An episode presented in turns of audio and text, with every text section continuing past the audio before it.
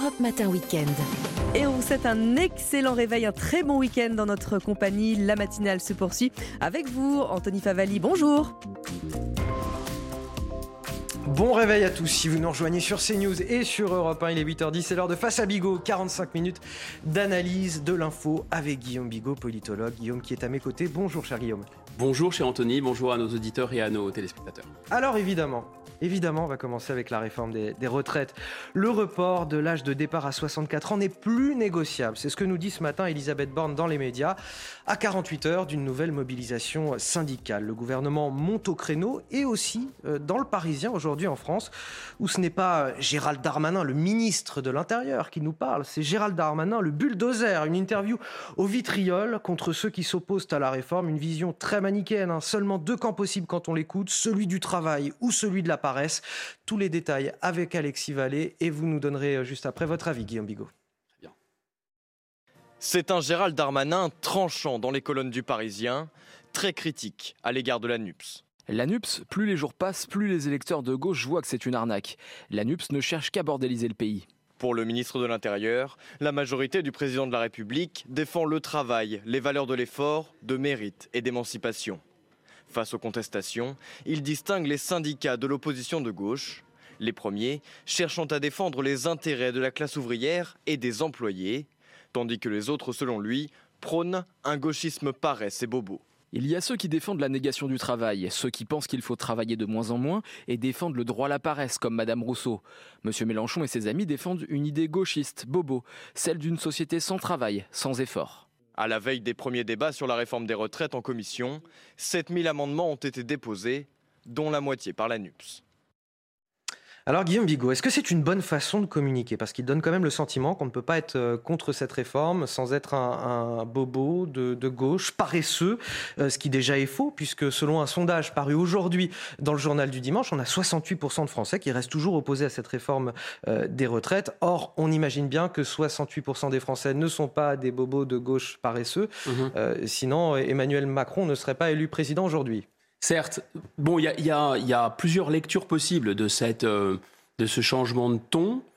Euh, D'abord, euh, c'est pas Capri, c'est fini, c'est la pédagogie, c'est fini. Là, on a vraiment l'impression que euh, on, va être, on va être très raide, très dur, et en même temps, bon, cash et simple. Et en effet, là, le président, de enfin, j'allais dire le président de la République, Malang a fourché, mais le ministre de l'Intérieur se veut un peu comme l'employé du mois, l'employé modèle, c'est-à-dire qu'il emboîte les, pas du président de la République, qui, dont on sent bien que dans cette affaire, il veut euh, être droit comme un i, droit dans ses bottes, comme disait Alain Juppé, et qu'il veut en même, temps parler simplement, cash, dire la vérité aux gens. Autrement dit, ça vise un peu tous ceux qui essayent d'édulcorer, tous ceux qui essayent de passer un peu de pommade, faire de la pédagogie. Le terme de pédagogie, d'ailleurs, assez insensé. Pédagogie, c'est pas idéa grec, c'est vraiment, c'est vraiment parler à des enfants. Euh, on ne peut pas faire de la pédagogie quand on fait de la politique. Hein. Ce n'est pas possible. Et là, ils rompt avec ça, effectivement. Mais alors, est-ce qu'il tombe pas dans ce qu'il dénonce Est-ce que c'est pas le même homme qui nous dit qu'il faut être méchant avec les méchants? Dans la même interview, on n'a rien sans rien. Donc lui, il ne fait pas de pédagogie au sens où il n'essaye pas de vulgariser une réforme. Non, il parle non pas comme à des enfants, mais vraiment comme à des neuneux aux Français. C'est un peu plus gênant. Je, je me permets de vous citer euh, l'un de ses propos euh, qui n'est pas évoqué dans le sujet, mais il dit pour mettre notre système des retraites à l'équilibre, oui, il faut travailler plus, il ne faut pas dire autre chose et l'assumer, oui, il faut se lever tôt pour aller travailler, oui, il faut bosser à l'école. Comme on dit chez moi, on n'a rien sans rien. Ça, on a rien il y a un ton très infantilisant. Ah bah c'est oui, oui, on est... Comme si ceux qui s'opposaient à la réforme des retraites étaient des gens qui ne voulaient pas travailler, pas se lever tôt. C'est ça, on peut considérer que Mme Borne, elle parle comme à des lycéens, lui parle comme à des collégiens, voire à des maternelles. Bon, c'est comme ça. Mais il y a une autre façon qu'a Gérald Darmanin, bien à lui, de tomber dans ce qu'il dénonce, c'est ces histoires de bordel. Alors le bordel, ça vise qui? Ça vise la NUPES, ça vise la gauche, essentiellement, et on comprend bien l'idée, c'est-à-dire de diviser ses adversaires, euh, les adversaires de la réforme, et de commencer par isoler, euh, pour mieux détruire, la NUPES. Et il dit, la NUPES, son truc, c'est la bordélisation.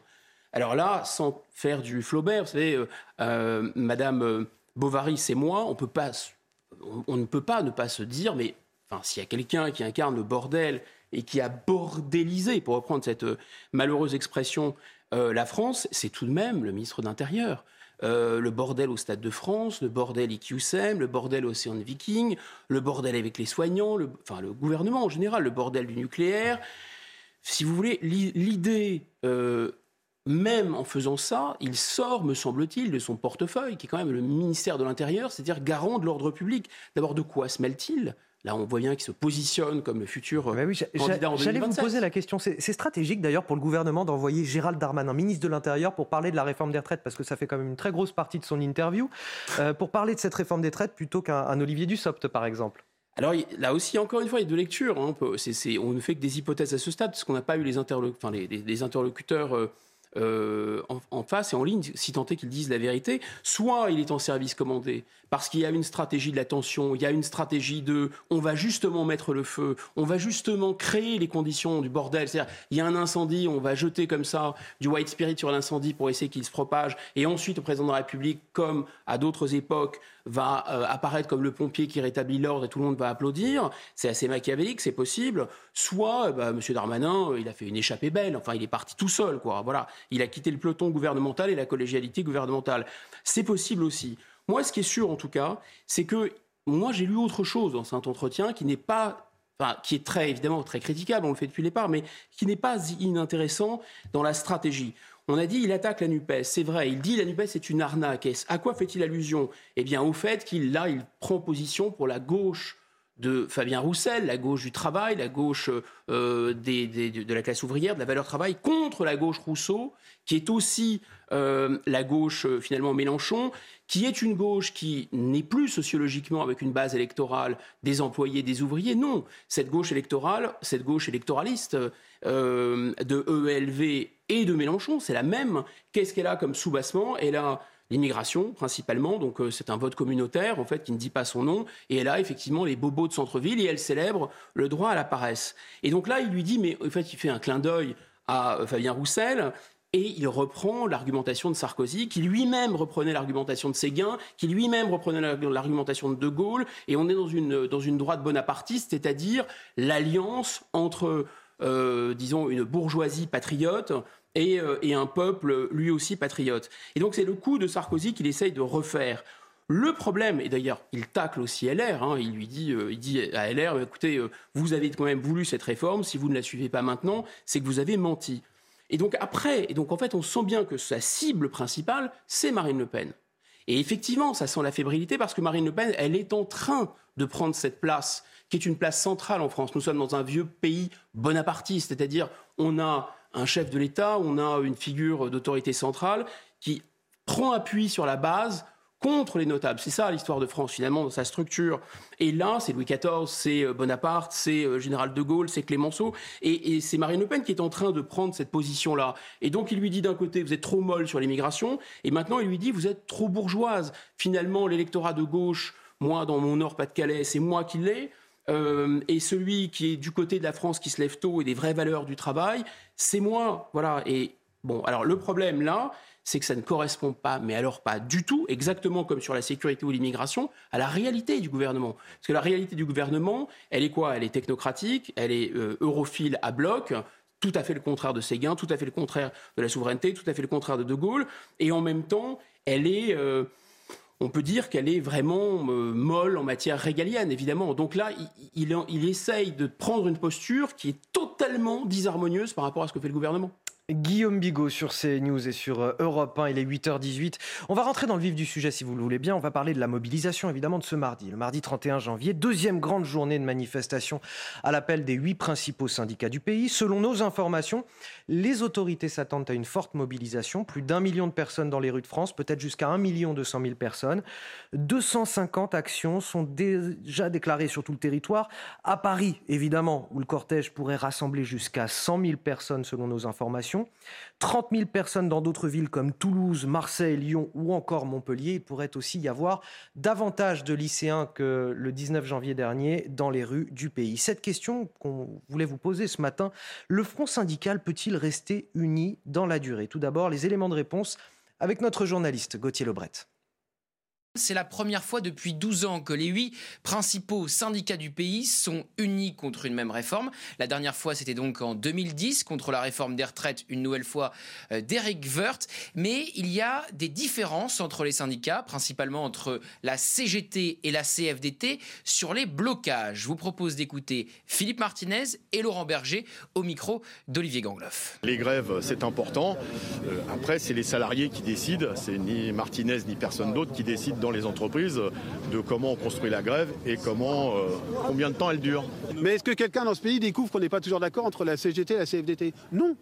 Je le redis, la CFDT, elle, elle, ne cautionne pas les coupures de courant, elle n'est pas pour euh, appeler à la, à la, grève reconductible dans différents secteurs professionnels. Pour Laurent Berger et la CFDT, si bien il y a des blocages, notamment à la SNCF pour les départs en vacances de février, il y a un risque, celui de perdre l'opinion qu'il aurait largement euh, acquise pour le moment, puisque selon toutes les enquêtes, les Français sont très majoritairement contre cette réforme des retraites. Et à l'inverse, pour Philippe Martinez, sans blocage, avec seulement une manifestation de temps en temps, eh bien, ça ne suffira pas pour faire céder le euh, gouvernement. Alors en plus, selon plusieurs enquêtes cette semaine, on a vu que, eh bien, l'opposition à cette réforme des retraites augmente. Plus, en fait, euh, le gouvernement parle, plus il fait son exercice de pédagogie, plus il échoue à convaincre les Français, plus les Français sont opposés à cette réforme. L'enjeu pour les syndicats, c'est de transformer cette opposition à la réforme des retraites en mobilisation dans la rue ce mardi.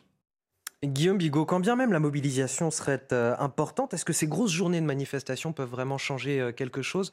La CGT pense plutôt que c'est le blocage qui vont faire la différence, contrairement à la CFDT. Je serais pas loin de donner raison euh, à la CGT, on peut essayer de comprendre pourquoi, mais par contre, par contre, il y a quelque chose du, vous savez, en anglais on dit wishful thinking, il y a, l'idée de, de, vouloir absolument deviner entre les lignes, dans les non-dits, une division entre les syndicats, alors qu'il y a un front uni des syndicats. Enfin, on peut, le gouvernement a très envie qu'il y ait cette division. LR aussi, il n'empêche qu'ils sont unis. C'est pas parce qu'ils ne sont pas d'accord nécessairement sur la méthode qu'ils sont, euh, qu'ils ne vont pas marcher ensemble le 31 et qu'ils se sont pas déjà mis d'accord.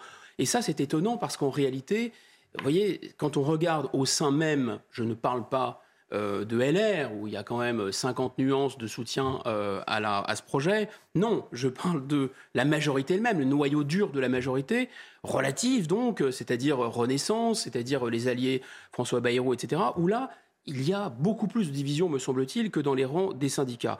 Alors une fois qu'on a dit ça, effectivement, il y a bien une sorte de, réflexion qu'on peut avoir. Euh, la, la doctrine CGT, c'est une doctrine où il va falloir immobiliser le pays pour obtenir une pression. Voilà, c'est ça le, sujet.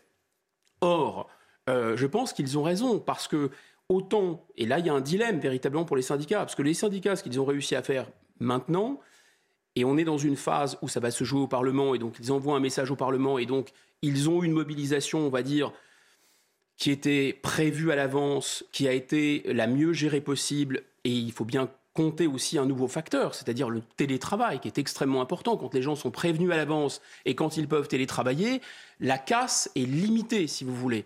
Et de la même façon pour les gens qui perdent des jours de grève, qui peuvent s'organiser, les gardes d'enfants, etc.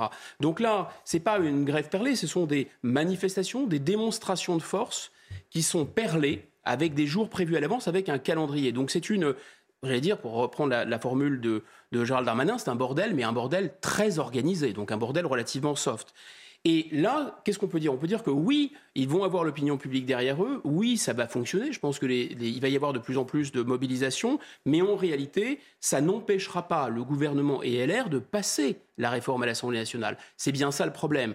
Et donc, effectivement, quand la CGT dit tant qu'il n'y aura pas un blocage du pays et tant qu'il n'y aura pas effectivement une sorte de, pression de la rue, euh, avec et, c'est le problème, en même temps un soutien d'opinion publique dans les sondages, parce que, encore une fois, tant qu'il y a une méthode soft, il y a un soutien de l'opinion publique, mais s'il y a une méthode hard, y aura-t-il un soutien de l'opinion publique? C'est toute la question est là. Et là, il risque d'y avoir un renversement.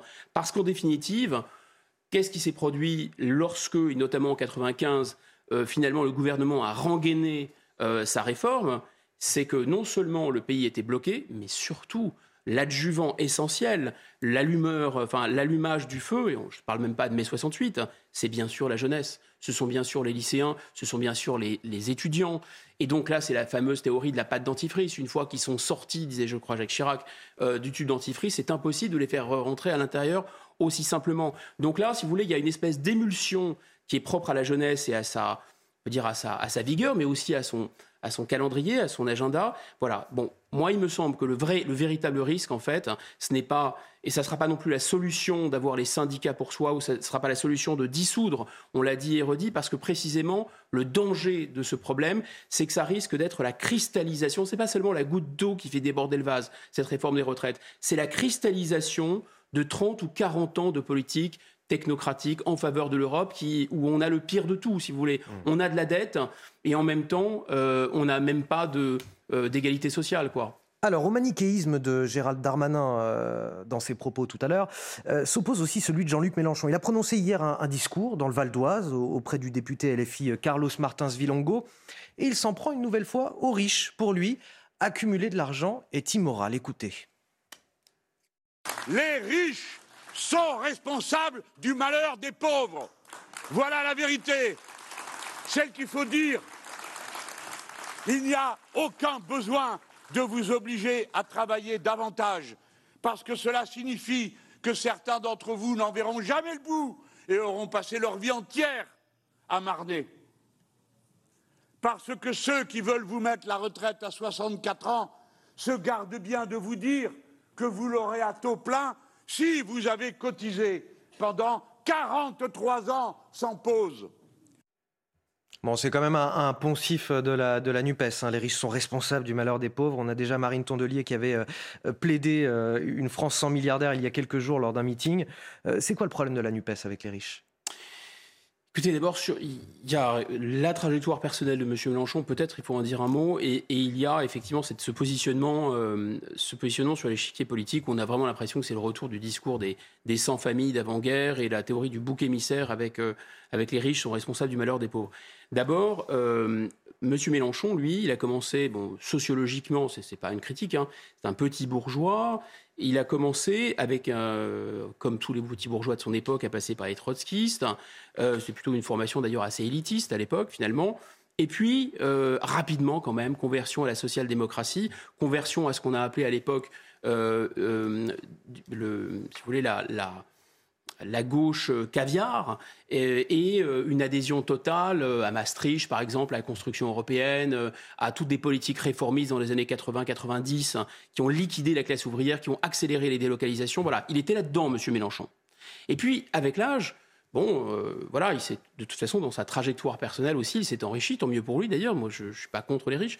Donc, il a pu, euh, voilà, je crois qu'il a un patrimoine qui est quand même assez confortable. Il y a plus d'un million d'euros, un million quatre, je sais pas quoi. Il y a des appartements. Enfin, il fait partie de cette génération complètement de boomers qui a pu emprunter quand il y avait de l'inflation. Puis ensuite, quand elle a eu son capital, elle a bien insisté lourdement pour qu'il n'y ait plus d'inflation du tout et que les pauvres triment, voilà. Et maintenant qu'il est à la tête de son petit capital, enfin, d'abord, je pense monétaire, qu'est-ce qu'il fait? Là, pour le coup, il joue au tribun de la plèbe et il joue euh, aux gauchistes de sa jeunesse. Donc c'est très étonnant.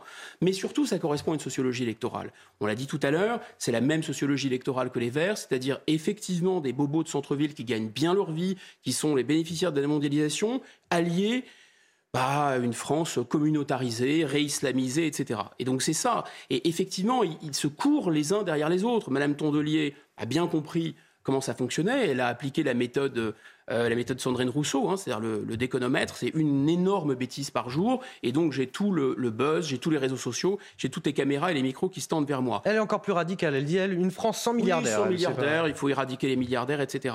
Bon, Monsieur Bompard a tout de suite embrayé, et là, Mélenchon est là, il se... Si vous voulez, ils essayent à la fois de faire oublier qu'ils ne sont plus du tout la gauche euh, de la France qui travaille, enfin de la France des employés et des ouvriers, sociologiquement, et en même temps, ils se, c'est la course à l'échalote, l'un vis-à-vis de l'autre, entre EELV et la France insoumise. C'est bien ça. C'est qui va être le leader euh, de cette espèce de, de, fausse démago euh, prolétaire, alors qu'on a un électorat garanti 100% sans prolétaire. La deuxième chose, c'est vraiment cette histoire de bouc émissaire, de jeter les riches en pâture d'une certaine façon, euh, comme d'autres forces politiques ont pu jeter l'immigration en pâture.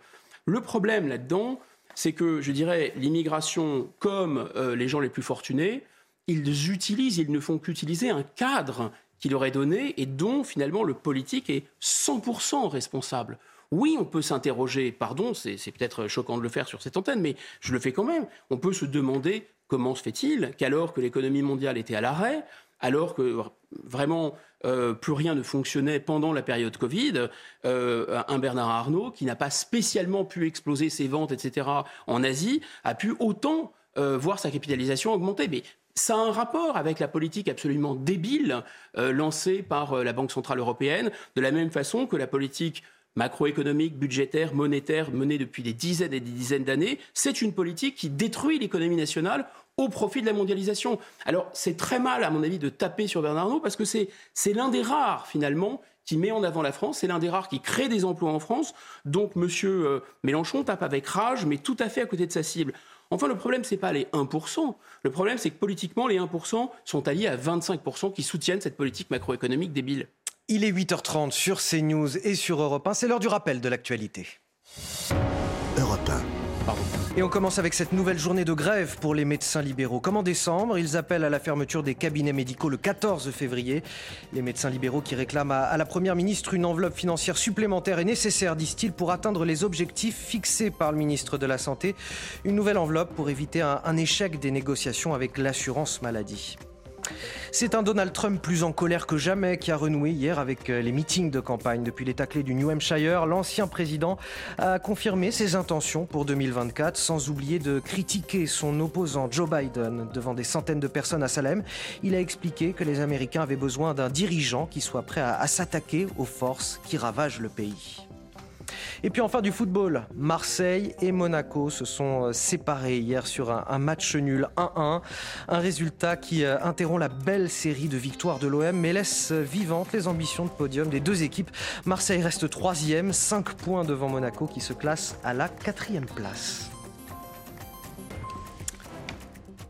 Toujours avec euh, Guillaume Bigot, face à Bigot, sur CNews et sur Europe 1, il est 8h31. L'actualité de la semaine à venir, c'est aussi la nouvelle loi Asile et Immigration. Elle sera présentée ce mercredi en Conseil des ministres. Un texte de 25 articles qui sera très fort. Ce sont les mots de Gérald Darmanin, le ministre de l'Intérieur, dans le Parisien aujourd'hui en France, qui nous dit également on va pouvoir expulser encore plus d'étrangers délinquants sans leur trouver d'excuses juridiques.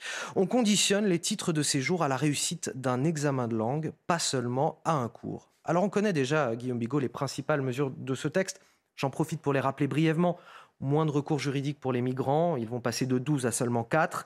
Les individus soumis à une OQTF, une obligation de quitter le territoire français, seront inscrits au fichier des personnes recherchées. Il y a donc cet examen de français dont on vient de parler, et puis l'octroi de titres de séjour simplifiés pour les métiers en tension. Guillaume Bigot, est-ce que ce texte, selon vous, va régler tous les problèmes, et notamment les mauvais chiffres publiés cette semaine par euh, le ministère de l'Intérieur lui-même?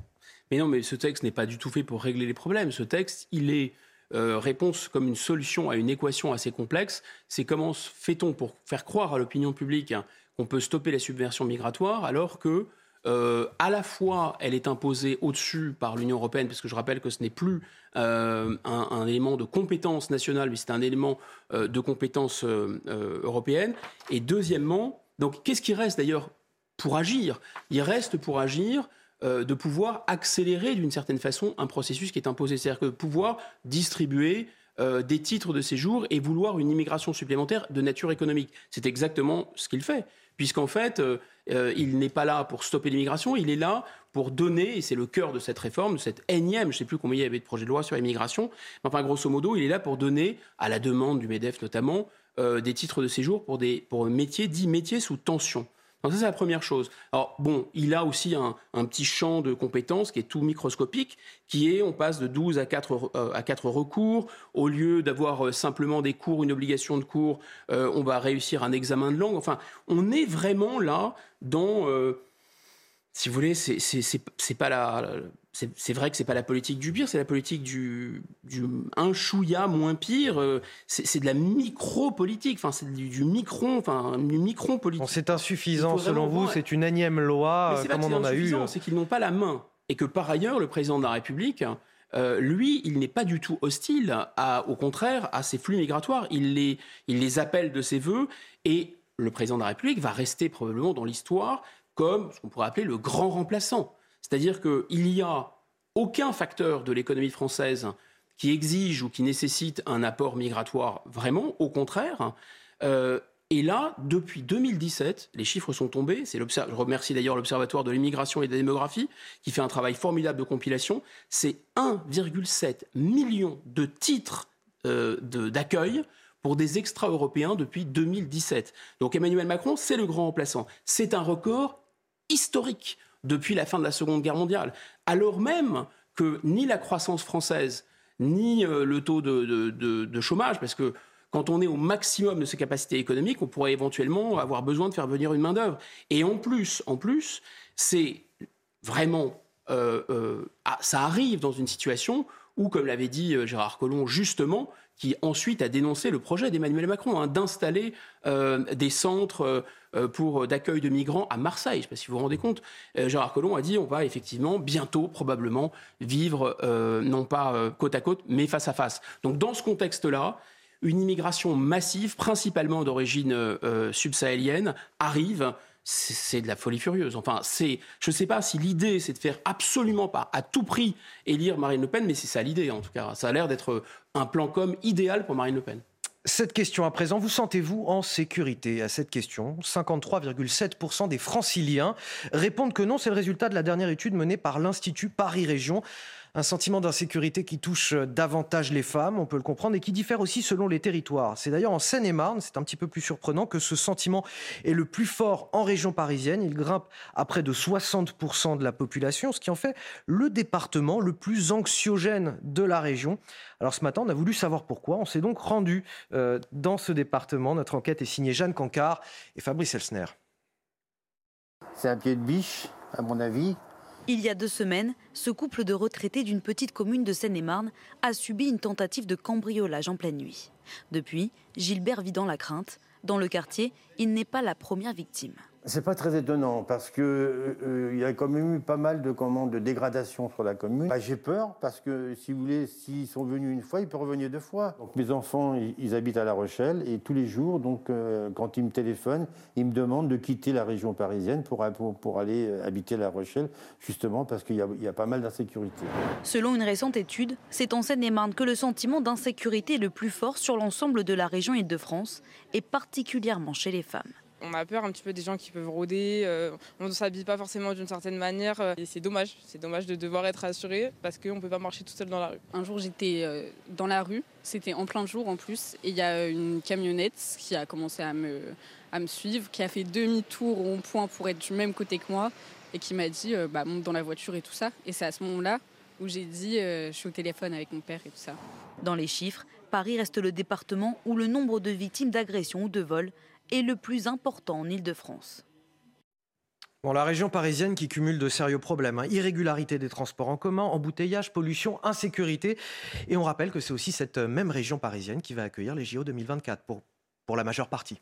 Oui, ben là, il faut y aller. Hein. Il faut que, le préfet de police de Paris euh, se dépêche de passer le Karcher. Bon, il va y avoir un effet vitrine probablement, mais ça ne va pas résoudre le problème. Ce qui est très intéressant avec ces affaires de, d'insécurité, c'est ce fameux, le maniement de ce concept de sentiment, un peu comme le froid. Donc il y a un froid qui est mesuré de manière objective, et puis il y a un froid ressenti. Le, sous-texte ou les sous-titres, c'est de dire, écoutez, peut-être que vous avez la sensation qu'il y a de l'insécurité, mais en fait, il n'y en a pas. Alors c'est doublement faux. C'est-à-dire parce qu'en réalité, euh, les chiffres notamment les violences physiques contre les personnes. C'est quand même ça le cœur de l'insécurité, c'est de se faire tabasser et parfois euh, euh, même assassiner. Et, là, pour le coup, vous avez vraiment les tentatives d'homicide et les violences physiques contre les personnes, il y a une véritable explosion. Et en plus, c'est directement connecté à l'immigration. C'est maintenant de notoriété publique alors que c'était un tabou pendant des années. Donc, évidemment que le sentiment, il s'ancre sur une réalité que, que peut-être nos gouvernants ou en tout cas une partie de l'opinion publique ne ressent pas parce que ce phénomène-là n'est pas sur le territoire où elle est. Encore que, encore que euh, le plan de Mme Hidalgo, par exemple, d'avoir euh, 40% en 2035 de logements sociaux à Paris, ça va vraiment là changer la donne sur le plan même électoral, je le prévois, je peux facilement le prédire, je suis pas le seul, parce que là pour le coup, ce qui est le discours du sentiment va devenir une réalité en bas de chez eux comme c'est déjà le cas pour les Lyonnais des, centres-villes de Lyon, les centres-villes euh, de certaines euh, grandes villes qui, a priori, n'ont pas un électorat euh, dit d'extrême droite. Enfin, d'extrême droite, ça veut dire que les gens ont, envie d'être chez eux. Et de ne pas se faire trucider en bas de chez eux. Ne- quand vous voulez pas être trucidé en bas de chez vous, on dit que vous êtes d'extrême droite. Voilà, c'est grosso modo la définition. Deuxième chose, à mon avis assez importante, c'est quoi? C'est que cette, ce- ce- cette sensation, elle est en particulier vraie pour les femmes.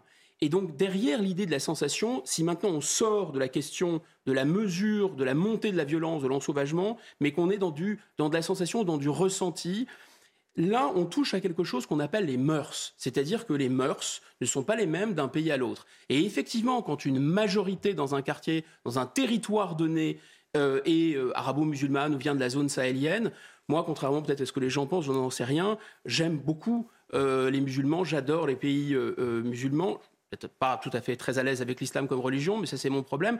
Mais en tout cas, il y a une seule chose, alors que j'adore cette culture, il y a une seule chose que je n'aime pas quand je, me- quand je suis dans un pays arabo-musulman, c'est l'absence des femmes de la- de l'espace public, si vous voulez. Et là, en fait, on fait référence à un problème de mœurs. C'est-à-dire que les femmes sentent bien que lorsqu'il y a une majorité ça dépend, ça dépend bien sûr des pays. hein, c'est pas, alors oui et non, parce que vous avez des pays effectivement qui sont, qui sont très euh, occidentalisés, modernisés, comme la Tunisie, mais un pays Elles comme peuvent la être plus ou moins cachées, plus ou moins présentes. voilà, mais un pays comme pas- la Tunisie ou un pays comme euh, la Turquie, on voit bien que ce sont des pays très ambivalents, parce que vous avez à la fois des femmes extrêmement modernes qui n'ont pas de voile, qui sont dans les espaces publics, qui prennent des verres dans des terrasses, etc. Mais vous avez aussi un monde arabo-musulman très traditionnel qui reste là. Et donc les deux coexistent. D'ailleurs, euh, il y a un frottement qui est po- potentiellement assez, assez violent. Là, Ok, ce qui est vous avez le sentiment que cette culture radicale, elle est davantage importée euh, dans certains quartiers. mais elle n'est même, alors, elle n'est même pas nécessaire. La radicalité, l'islamisme, c'est une réalité. Mais là, je parle simplement des mœurs, des bonnes mœurs. Euh, en fait, traditionnellement, dans certains pays, les femmes ne sont pas dans l'espace public. C'est comme ça. C'est ni bien ni mal. D'ailleurs, je ne porte pas de jugement là-dessus. Je dis simplement qu'il suffit euh. Alors, quand vous allez dans un club de vacances, et généralement, les gens vont pas chez l'habitant, vont pas se balader. Mais quand vous allez dans un club de vacances, vous ne voyez pas ça. Quand vous allez euh, dans un pays arabo-musulman, quel qu'il soit, même assez ouvert, vous vous rendez compte que c'est pas le cas. Et il y a une expression que j'aime beaucoup de Christophe Guilluy, le, géographe, qui dit finalement, il y a une part de cette France périphérique qui a quitté euh, notamment les cités, etc., parce qu'elle a perdu la guerre des yeux. Ça veut bien dire ce que ça veut dire. Ça veut dire qu'en fait, les femmes, dans certains quartiers, ne se sentent plus à l'aise. Guillaume Bigot, tout autre sujet à présent que je voudrais aborder avec vous avant de, finir notre émission. Est-ce que vous avez déjà euh, tenté d'appeler une administration publique comme, je ne sais pas, l'assurance maladie? Oui, j'ai- tenté de jouer au loto aussi, ça m'est arrivé. Et, Non, et voilà, vous n'avez pas gagné au loto comme vous n'avez pas réussi à joindre l'administration publique. C'est ça que vous êtes en train de me dire. Parfois, il y a plus de chances de gagner au loto. Eh oui, ligne occupée, attente interminable. Beaucoup de Français l'ont remarqué, c'est souvent la croix et la bannière pour euh, joindre une administration. À titre d'exemple, 72% des appels à l'assurance maladie n'aboutissent pas. Même chose pour 54% des appels à la CAF.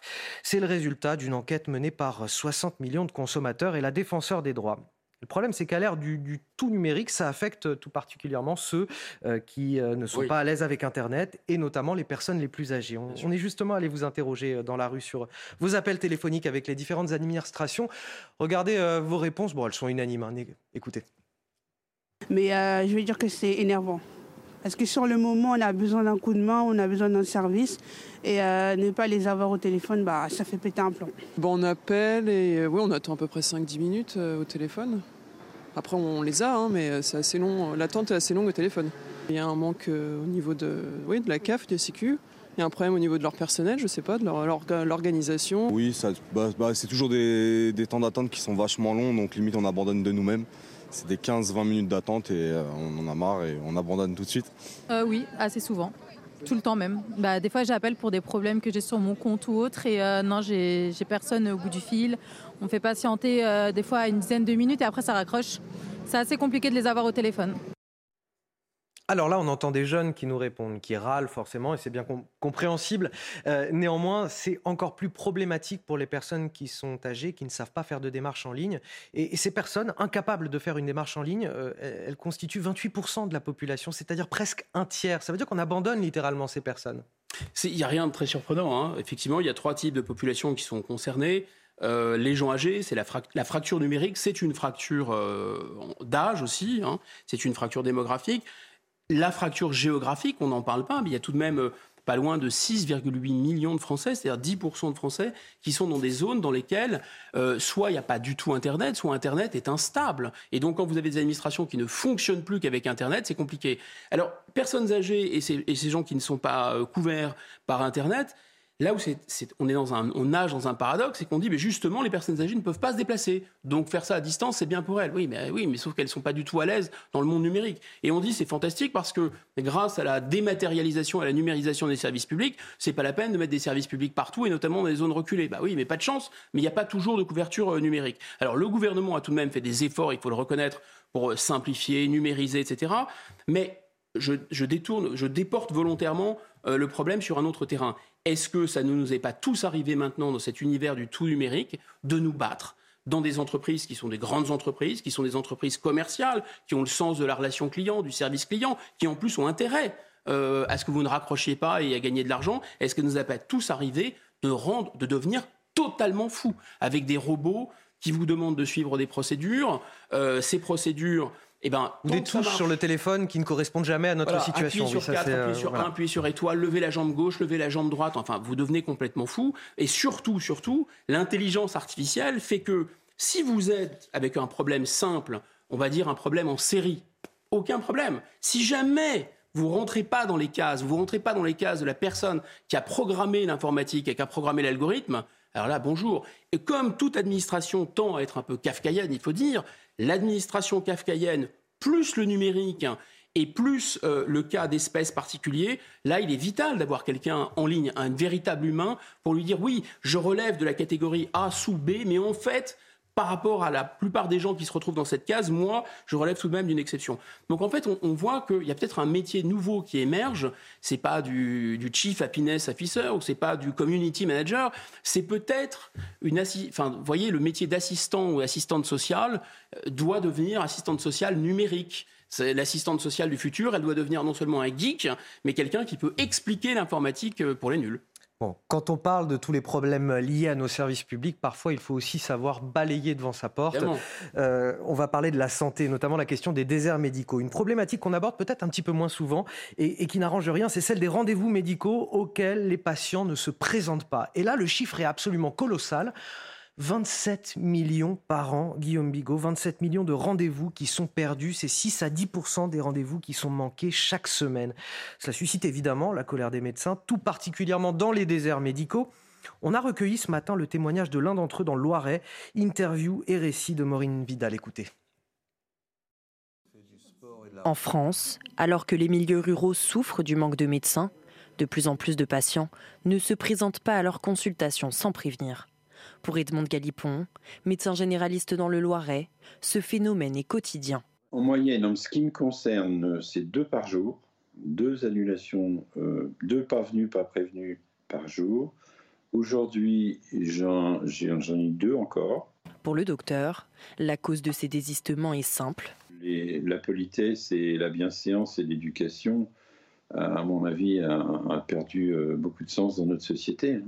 En cas d'absence redondante d'un même patient, docteur Galipon a sa solution. Non, mais là, euh, je lui rends son dossier médical et je lui, je lui dis aimablement de, de trouver un autre confrère. Oui, non, ça, c'est pas, c'est pas acceptable, ça. Par ailleurs, le recours aux plateformes de réservation en ligne est inenvisageable pour le docteur et pour cause. C'est encore pire parce que les gens prennent des rendez-vous chez des confrères, notamment des spécialistes, sur plusieurs plateformes différentes. Et ils vont, ils vont au premier, au plus proche et au premier qui est dispo. Chez nos voisins belges, les patients indélicats doivent payer une amende. Tiens, voilà une bonne idée peut-être, Guillaume Bigot. Une amende pour ceux qui ne respectent pas les rendez-vous. Est-ce que c'est... Euh... Oui, ça paraît, ça paraît assez justifié. Je crois que c'était le docteur Marty qui parlait de... Ça m'a vraiment fait bondir. C'est l'équivalent de 4000 médecins qu'on retirerait, euh, alors que nous sommes déjà en pénurie de médecins, et notamment de médecins généralistes, hein, euh, qu'on retirerait de la circulation. Comme il y a déjà une pression sur les urgences, oui, il y a un coût collectif. Et là, derrière, vous avez à la fois, euh, on fait le lien avec le sujet précédent, c'est-à-dire la numérisation. La numérisation, quand vous êtes derrière un écran, l'autre disparaît. Vous ne faites pas, vous n'avez pas affaire à un être humain euh, qui va vous regarder dans les yeux et vous dire mais pourquoi en fait vous n'êtes pas venu au rendez-vous? Même à la voix charrie quelque chose d'humain. Là, c'est un, un robot, c'est une machine. Donc tout ça a l'air, l'autre n'existe pas. Tout ça a l'air d'être un, un, jeu vidéo. Et deuxième chose, euh, vous avez finalement bah oui, une, une médecine qui n'a pas non plus nécessairement de valeur monétaire aussi. Donc euh, le coût euh, de ne pas honorer le rendez-vous est nul et ça perd, euh, ça perd de sa valeur. Donc ça me paraît assez logique. Alors on pourrait dire de toute façon que la démocratie ne fonctionne que si les individus ont intégré la tyrannie en eux, enfin si ce sont, si on, nous sommes nous nos, nos propres tyrans et qu'on a besoin de personne d'autre, ce qui signifie un certain mode éducatif euh, qui n'est plus en place manifestement, puisque euh, c'était le règne de mai 68, on a parlé longtemps, euh, le, le, bon plaisir individuel au-dessus de tout. Le paradoxe, c'est que ça aboutit à une société d'abord à l'américaine de l'hyper euh, d'une certaine façon de l'hypersanction, mais aussi de l'hyperjudiciarisation. Tout le monde fait des procès à qui mieux mieux, à tout le monde, tout le monde attaque tout le monde, tout le monde défend âprement ses intérêts parce que je fais ce que je veux, l'autre fait ce qu'il veut, donc c'est une société multiconflictuelle. Et puis ça peut aboutir aussi à la cynisation du monde, c'est-à-dire l'avènement d'un monde chinois dans lequel on a une note sociale et dans lequel les algorithmes vont dire quel genre d'individu vous êtes. Guillaume Bigon va finir sur le, casse-tête de l'orientation post-bac.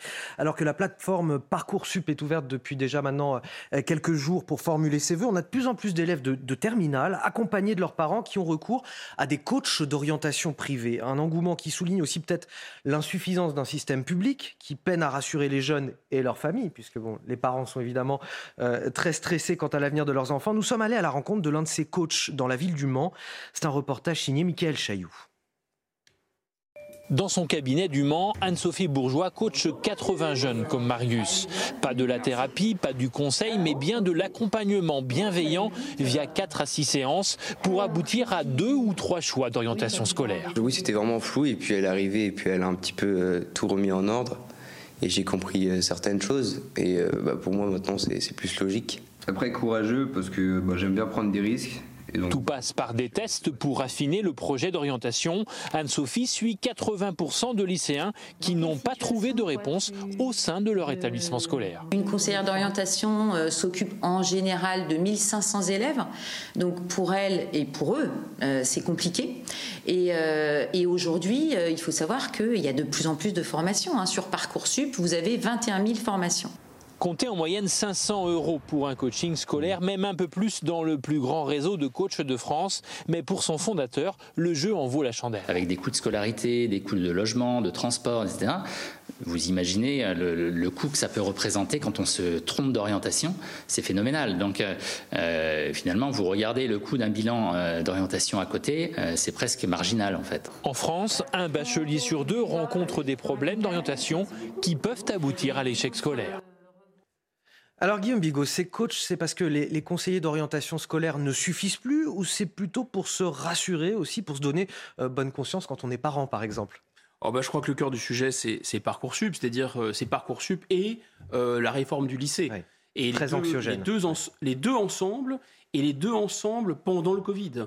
Et, là, euh, ça a créé, disons, tous les facteurs euh, d'angoisse parce que pendant le Covid, on n'avait pas vraiment d'interlocuteur, les jeunes étaient chez eux, parce que euh, justement les parents qui jouent quand même un relais, euh, un rôle de relais important pour guider leurs enfants, eux-mêmes ne comprenaient plus le système. Le système du lycée était devenu illisible et en même temps, le système de Parcoursup était devenu illisible également. Donc ça faisait beaucoup d'illisibilité. Donc les coachs, effectivement, peuvent dire merci à Parcoursup. Ce qui est intéressant dans cette affaire, c'est que finalement, l'enfer est pavé de bonnes intentions. L'idée de la réforme du lycée, elle a des aspects très positifs, cette réforme du lycée. Je ne parle pas de la suppression du bac. À ça, c'est vraiment une, grave erreur, mais c'est un autre sujet. Je dis que simplement faire qu'on puisse panacher ces matières, qu'on puisse faire une, euh, un parcours à la carte euh, en disant telle matière, je l'abandonne, je garde telle matière, et puis je, fais des combinaisons originales, ce qui n'était plus pas possible à notre époque. Ça, c'est plutôt intéressant. Mais finalement, l'enfer est pavé de bonnes intentions parce qu'en réalité, ça va créer un stress sur les jeunes, ça va reposer euh, la responsabilité de orientation sur les jeunes. Demander aux jeunes de s'interroger bien avant le bac, hein, bien avant la terminale, sur quel type d'études ils veulent faire, quel embranchement, etc. Tout ça, c'est plutôt une bonne idée. C'est vrai que c'était un, c'était un peu un angle mort, l'orientation. Sauf que Là, ils ont une connexion entre ce choix et, puis 21, 21 000 formations avec 10 vœux à classer. En faire pavé de bonnes intentions, je termine. On leur dit vous pouvez encore garder des options. 10 vœux, ça va devenir extrêmement illisible et extrêmement anxiogène. Et on arrive à la fin de cet échange, Guillaume Bigot. Merci à vous pour cette euh, matinale. On va désormais rejoindre Sonia Mabrouk depuis les studios d'Europe 1. Bonjour Sonia, on vous retrouve tout à l'heure à, à 10h pour le grand rendez-vous CNews, Europe 1, Les Échos. Qui est donc votre invité aujourd'hui? Bonjour à vous Anthony, bonjour à tous. Notre invité, il est député du Nord, c'est le secrétaire national du Parti communiste, Fabien Roussel, ce dimanche. L'interroger et bien sûr, les thèmes que vous avez évoqués tout à l'heure déjà avec Guillaume Bigot. Vous avez parlé, euh, Anthony, de cette sortie du ministre de l'Intérieur Gérald Darmanin qui dénonce la gauche bobo. On va interroger sur ce sujet Fabien Roussel et évidemment ce qu'il espère pour mardi et la mobilisation contre la réforme des retraites. Voilà, beaucoup de sujets. Rendez-vous à 10h comme d'habitude en direct sur Europe 1 et CNews. A tout à l'heure, euh, Sonia. Vous restez avec nous euh, sur CNews. La matinale week-end se poursuit sur Europe 1. Euh, c'est arrivé demain. Céline Géraud, pardon, Léna Monnier et Frédéric Tadei vous retrouvez tout de suite. Excellent dimanche à tous sur CNews et sur Europe 1. Merci beaucoup Anthony Favali et à la semaine prochaine vers 8h10 sur Europe 1. Et bonjour Frédéric Tadei, quel est le programme d'aujourd'hui? Bonjour les naïcs, on va parler de Cold Case avec l'ancien magistrat Jacques Dallest qui consacre une longue enquête aux crimes non élucidés, sont eux les Cold Case. On va parler euh, des maîtres d'école d'autrefois, mhm. euh, entre la fin du XVIIIe siècle et la fin du XIXe, avec Jean-Louis Bianco, et du jeu qui a tout envahi aujourd'hui dans notre société avec Aurélien Fouillet. Et ce sera juste après le journal de 9h qui arrive dans quelques instants sur Europe 1. Vous restez avec nous, il est 8h55.